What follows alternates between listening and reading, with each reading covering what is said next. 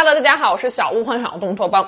二零一五年四月，比尔盖茨在一场 TED 演讲中曾经做出过一番细思极恐的言论。他说，在未来几十年里，能够轻易杀死上千万人的将不是战争或者是导弹，而是具有极强传染性的病毒。Today, the greatest risk of global catastrophe doesn't look like this.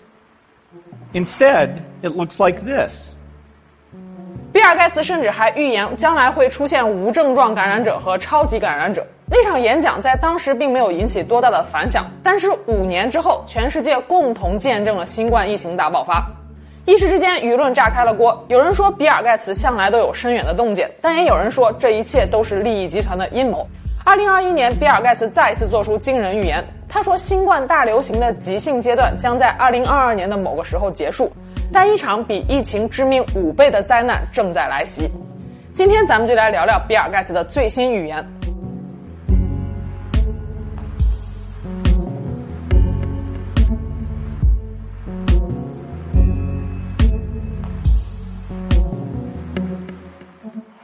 提到比尔盖茨，很多人的第一印象是微软的联合创始人、科技界大佬、曾经的世界首富等等。一九九五年到二零零七年，福布斯公布的全球富豪排行榜中，比尔盖茨连续十三年蝉联世界首富。二零零八年，比尔盖茨退出了微软公司的日常运营和管理工作，并把更多的时间花在了比尔和梅琳达盖茨基金会上，把自己五百八十亿美金的个人资产捐入了基金会。不过，在二零一四年，比尔盖茨以八百一十二美元的资产重登福布斯全球富豪榜首。到了二零一九年，他的资产已经超过了一千亿美元。最近几年呢，比尔盖茨又多了另外一个身份，那就是超级预言家。早在1997年，他就在一次采访中预测说道：未来人们可能会大面积的感染某种攻击肺部的病毒。预言中还有一个醒目的年份，2020年。到了2015年，比尔盖茨又在 TED 演讲中警示全世界要小心大型流行病的爆发。更巧合的是，2019年10月，就在新冠病毒在全世界范围内爆发的几个月前。盖茨基金会、约翰霍普金斯卫生安全中心和世界经济论坛共同组织了一次研讨会。研讨会上，来自十几个国家的卫生专家进行了一场名为 “Event 二”。疾控中心中科院院士高福也受邀参与了会议。模拟演习长达三个半小时，是一种名为 CAPS 的新型冠状病毒在全球的蔓延。研讨会最终得出的结论是：我们在防治传染病上投入过少，准备不足，做出的努力还远远不够。可是研讨会前脚刚结束，新冠病毒后脚就跟来了。面对与现实高度吻合的演习内容，再加上之前的几次预测，虽然大部分人还是称赞比尔盖茨有远见、有前瞻性，但也有另外一种声音在网上悄然而起。有网友说：“怎么感觉这些大佬手里像拿着剧本一样？”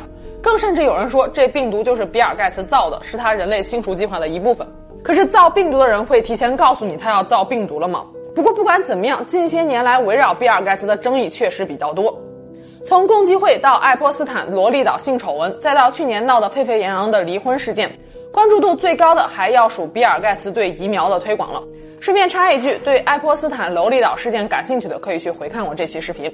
众所周知，比尔盖茨是疫苗推广的支持者。市场调研机构 YouGov 在2020年5月的一次民意调查显示，美国百分之四十四的共和党人、百分之十九的民主党人和百分之二十四的独立人士都相信比尔盖茨是个阴谋家。他计划借助新冠疫苗将微型芯片植入到数十亿人体内，以监控他们的行动。这一度成为了疫情期间美国最流行的阴谋论之一。最后逼得比尔盖茨都不得不在采访中公开表示：“我从来没有参与过任何微型芯片的研究。”这太过于荒谬和愚蠢，以至于无从反驳。对于这些说法，信或不信，见仁见智。但是盖茨的精准预言绝对不仅仅体现在病毒这一件事上。一九九九年，比尔盖茨曾经写过一本书，题为《未来时速：数字系统与商务新思维》。在书中，他对未来做出了十多个大胆的预言。这些预言在九十年代时看起来非常的不可思议，但是如今基本上都已经实现了。预言一：比价网站。比尔盖茨说，未来会出现自动价格比对的服务，人们可以同时看到同一款产品的不同报价，毫不费力的从其中找到最便宜的一个。如今，在亚马逊或者是谷歌上搜索你想要的产品，你就可以轻易的看到相同产品的不同价格。各种比价网站也是层出不穷，什么慢慢买、Next Tag、Price Grabber 等等。预言二，比尔盖茨说，未来人们将会随身携带更小、更方便的设备，无论身处何处，都能够随时随地的和他人保持联系，并且从事商务活动、浏览新闻、预订机票，甚至获取金融市场的信息。这很明显了，说的不就是我们的智能手机吗？预言三，在线金融医疗服务，未来人们可以在网上付款、处理个人财务，并且和医生进行在线交流。预言四，智能私人助理。在不久的将来会出现一种智能私人助理，无论你是在家还是在办公室，他们都可以连接和同步你所有的设备，并且在设备之间自由的交换数据，帮你查看邮件，通知你重要的行程，甚至指导你烹饪食物。今天的 Google Assistant 和小度智能音箱都是这方面的代表产品。预言五：未来实时家庭监控设备将会得到普及，如果你在外出的时候有人来访，系统会自动通知你。预言六：未来每一个人都会有自己专属的私人网络空间，可以上传信息和他人私聊，或者是策划活动。这说的不就是如今的各种社交媒体吗？预言七：自动优惠促销，在未来只要你制定好旅行计划，就会有专门的软件通知你订票信息，为你提供到达目的地后的各种活动建议，还会给出这些活动近期的优惠政策。预言八：未来会出现智能广告。会根据你的喜好和购买倾向，向你展示你可能感兴趣的广告。这个就不用多说了。大家在看 YouTube 视频的时候，每一个人所看到的广告都是不同的，都是为你量身定做的。预言九，在未来，每一个人都可以在网络上讨论他们感兴趣的话题，科技、美食、旅游，甚至是民生和政府决策。预言十，在线招聘，未来求职者可以在网上注明他们的兴趣、需求和专业技能，来寻找合适的就业机会。比尔盖茨的这些预言，如今已经渗透到了我们日常生活的方方面面。但是在上个世纪，对于大部分老百姓来说，还是想都不敢想的高科技。不得不说，商业大佬就是大佬，他的洞察力还是有目共睹的。二零二一年二月，比尔盖茨在接受 YouTube 真理元素频道的采访时说道：“新冠疫情结束后，人们在未来将面临两种更可怕的灾难。第一种是生物恐怖主义袭击，恐怖分子可能会制造生化武器，人为的散布一些致死率极高的病毒。”第二种便是气候变化了。比尔盖茨说：“不要认为人们现在的生活被疫情搞得天翻地覆就是大灾难了。人类在自然面前永远都是渺小的。一旦气候发生了变化，没有任何一种生物可以幸免于难。”二零二零年八月，在全球疫情还处于高峰期的时候，比尔盖茨就呼吁大家不要顾此失彼。新冠疫情很可怕，但气候变化可能更糟糕。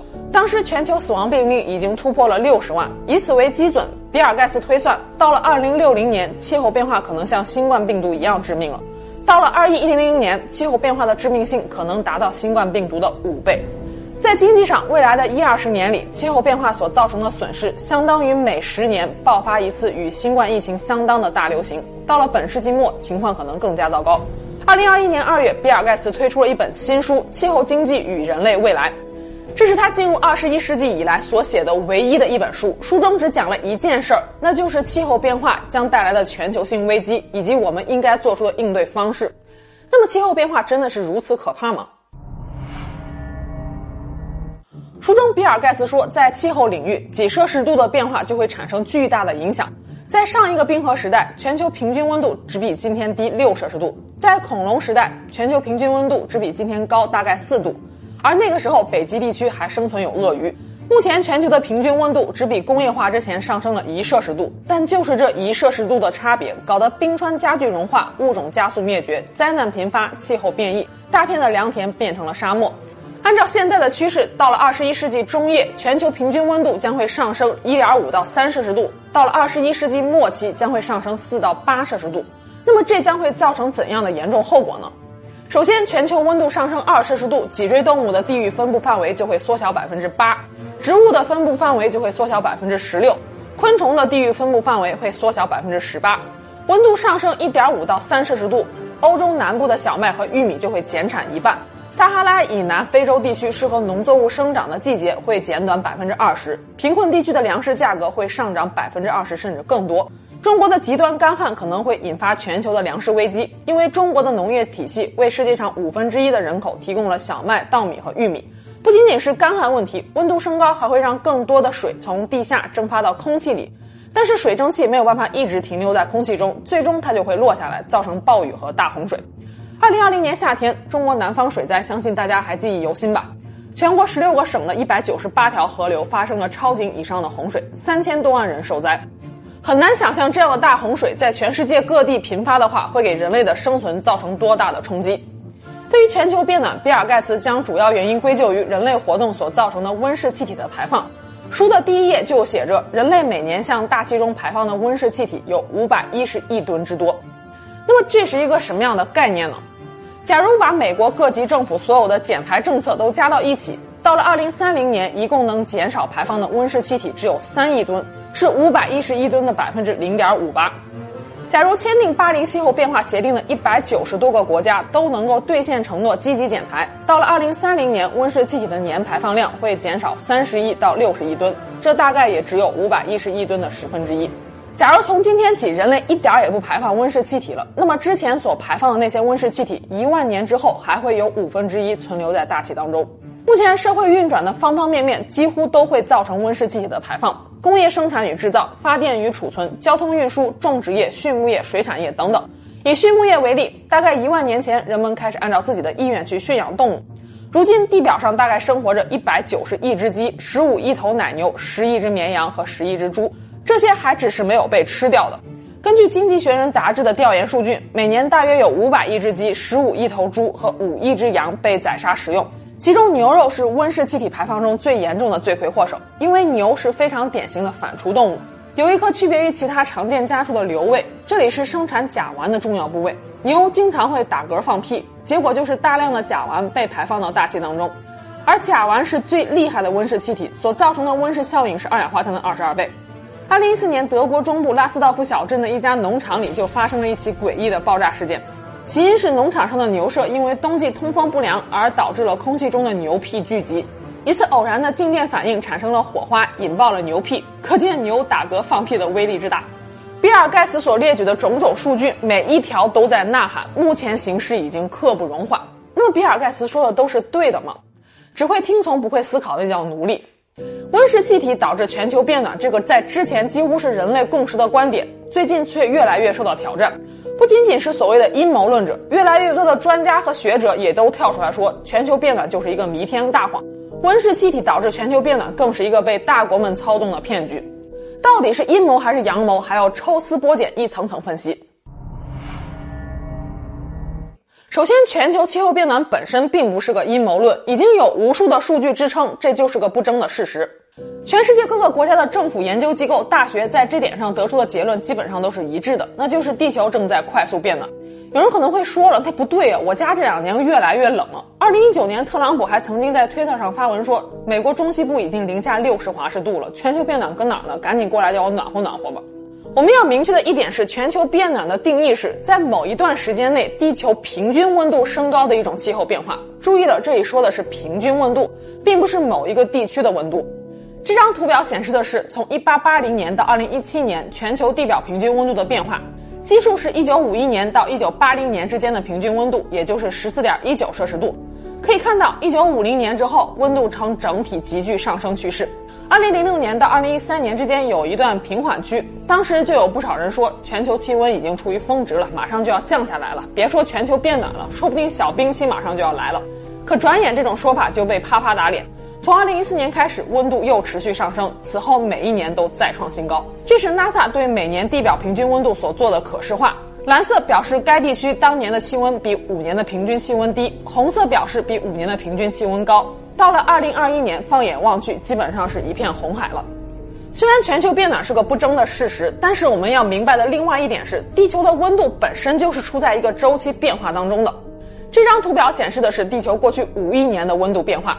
地球本身就是处于冰期与间冰期的交替循环当中。科学界目前公认，地球形成以来至少出现过五次的大冰期，分别是新太古代大冰期、前寒武纪大冰期、早古生代大冰期、晚古生代大冰期和第四纪大冰期。地球目前就处于第四纪大冰期结束后的间冰期。造成地球温度变化的可能原因非常多，也很复杂。就比如说太阳周期的变化、温室气体的浓度、地质的运动、行星轨道的变化等等。那么，全球变暖是如何跟工业活动所造成的温室气体的排放，尤其是二氧化碳的排放挂上钩的呢？这就不得不提那张广为流传的二氧化碳排放量与全球温度变化曲线图了。从图表中可以看出，二氧化碳浓度、全球平均气温和海平面高度是息息相关的。这张图表最初出自于 NASA 气候学家、哥伦比亚大学教授詹姆斯·汉森之手。一九八八年六月二十三日，詹姆斯·汉森向美国参议院能源和自然资源委员会发出了全球变暖的惊世警告，并且补充说道，他有相当的信心断定温室效应是导致全球变暖的罪魁祸首。第二天，汉森的发言便成为了美国各大媒体的头版头条，引起了人们对温室效应的关注，也引发了一场关于地球能源结构的大讨论，并且一直延续至今。汉森的惊人言论，同时也引起了联合国环境规划署和世界气象组织的关注。在他们的牵头下，1988年，政府间气候变化专门委员会 （IPCC） 成立了。可以说，IPCC 的成立初衷就是为了应对全球变暖的。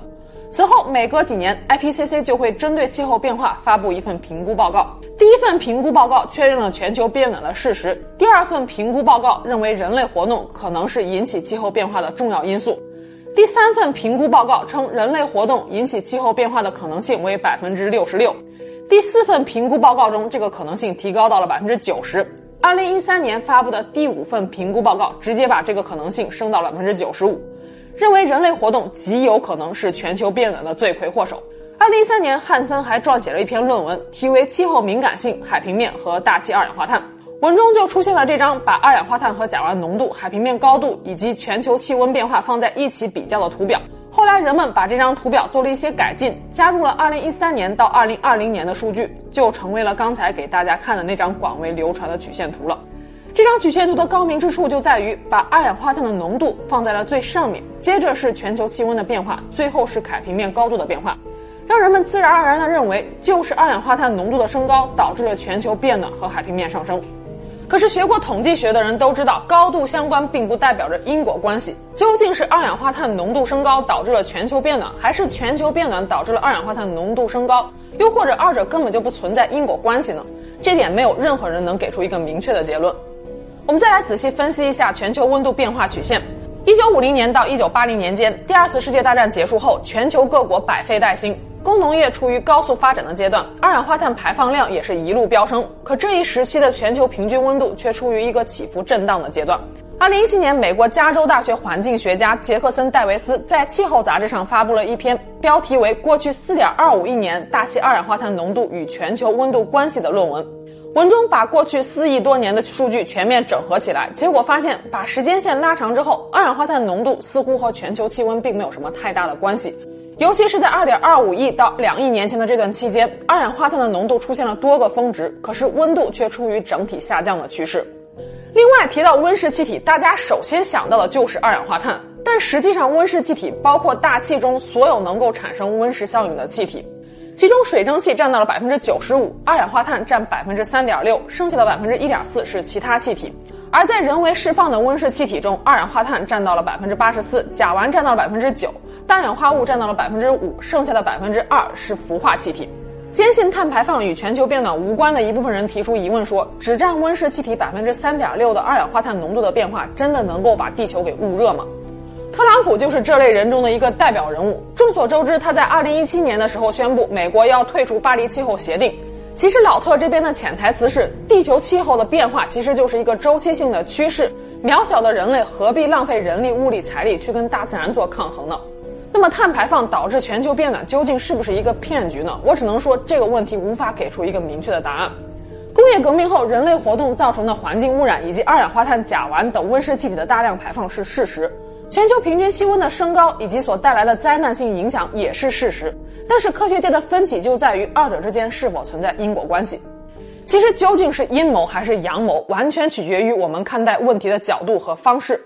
一方面，节能减排、绿色低碳确实是一种比较健康的生活方式，尽我们所能去保护赖以生存的地球环境，终究是没什么错的。但另一方面，现在提出节能减排，就等于说是掐住了发展中国家的经济命脉。目前，全球三十一个发达国家基本上都已经实现了碳达峰，而这些国家的经济发展和财富积累，都是通过几乎没有任何限制的化石能源的消耗而得来的。但发展中国家则不同了。当前发展中国家很可能处于经济快速赶超的关键期，经济发展需要能源的支持，在非碳能源成为主力能源之前，限制发展中国家的碳排放就相当于掐死了他们的发展权。所以也怪不得发展中国家的人们心里面犯嘀咕了，说你发达国家现在是过上好日子了，踏着化石能源的阶梯实现了阶级跃进，现在却要反过来抽掉我们的梯子，这太不公平了。碳减排到头来就成为了国家与国家之间、人与人之间的博弈。这也是为什么2009年曾经极负众望的哥本哈根大会最终谈成了一锅浆糊。大会一开始便提出要对各个国家未来几十年的碳排放权进行分配，其中一个方案是，当时总计十一亿人口的二十七个发达国家将拥有总量百分之四十四的碳排放权，而剩余百分之五十六的碳排放权则由人口五十五亿的一百多个发展中国家分配。魔幻的是，这个方案还是会场提出的七个方案中对发展中国家最为友好的。在过去的一百多年里，发达国家的碳排放量远远超过了发展中国家。可按照这种分配方案，发达国家非但不用为历史买单，还能够继续坐享其成。可想而知，这将近两周的会议，场内场外硝烟四起，一片喧嚣，最后是彻底谈崩。六年之后，各个国家吸取了上次的教训，不制定强制方案了，只提供了一个广泛的行动框架。让各国根据自身的情况自愿做出减排承诺，最终一百九十多个国家签订了巴黎气候变化协定。二零一零年，曾经参加过哥本哈根大会的中国科学院院士丁仲礼在接受采访时曾经说过以下一段名言：这个排放权对于普通的国民来说又意味着什么呢？意味着生活的改善嘛，意味着这国家的发展的你那你的福利能不能进一步的这个这个增加嘛？嗯，也意味着你有没有工作啊？许多人都把它理解为是一个科学的结论。这个二度是怎么来呢？二度是计算机模拟出来的，他不会去考察地质历史时期的时候升温降温时候的那些变化，他就计算机算，算完了以后得出一个结论：假如升温两度，就会产生这个多少多少物种的灭绝。这是英国人有一家有一个研究小组做的，这个结论就是马上很流行了，流行以后嘛，那就是变成一个价值判断了，说我们不能让它再升温了。那如果说它呃模拟计算出来这一切是可信的话，那不就是也是一个依据吗？你怎么知道它可信？我们几乎是信仰实验室里所有依据数据。它不是实验室，它是计算机。你怎么知道它是可信是不可信？丁院士，我们当然知道科学界有反对和怀疑的声音，但是给我们的印象是因为 IPCC 的这个这样的一个研究的组织，它也是各国的科学家在一起拿出一份报告，而且也是因为有这个报告做基础，全世界的国家会到那儿去开一个气候的大会。所以给我们的印象，它是得到了主流科学界的认同的。科学家有主流吗？我们理解的主流是科学家是根据这个人多人少来定的吗？科学是这个真理的判断。如果是今后的排放是一个非常严格的国际上的限制的话，那么这个二氧化碳的排放权就会变成一种非常非常稀缺的商品。就是你想要排，就有可能得买。你要不够排，你就得要买。前面的差别是多少？前面差别是七点五四倍。您指的是历史上的差别？从一九零零年到二零零五年的一百零五年之间，发达国家的人均排放是发展中国家的七点五四倍。当然，我们也看到，就是有发达国家的首脑在当时就表达了也比较强烈的意见，他会认为说，我给我自己定指标还不行吗？那当然是不行。你定指标就是你要切一块更大的蛋糕吗？那我可以这样定指标行不行？我以后的排放，我人均排放跟你一样多。这我不过分吧？我历史上比你排少排很多吧？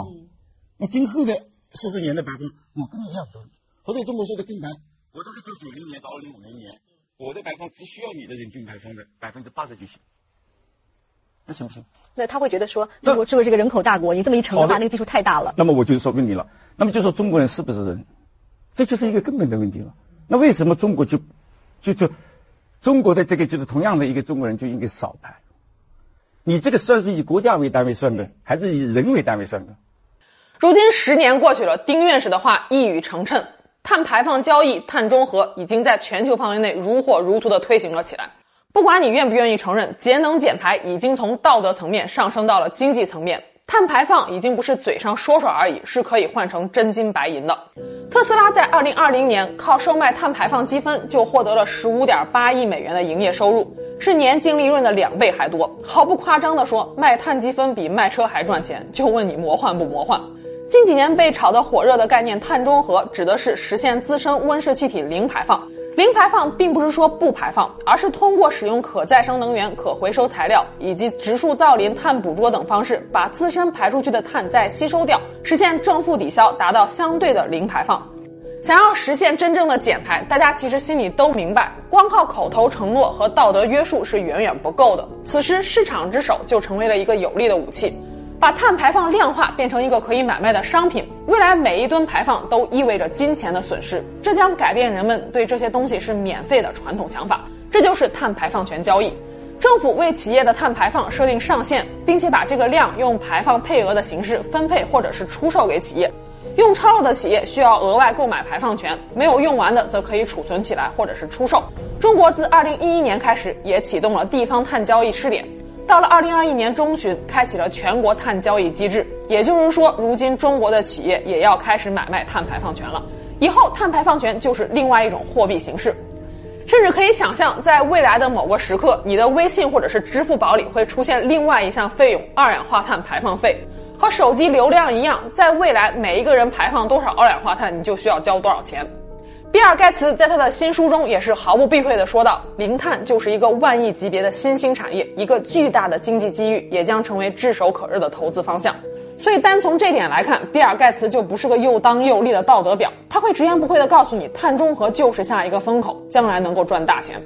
因此，不管你信或者是不信比尔盖茨，你都一定要知道。毕竟，你想想，二十年前，如果你看了比尔盖茨的未来时速，但凡抓住了里面的任何一个机遇，现在可能都已经财务自由了。好了，我们下期节目见了，拜拜。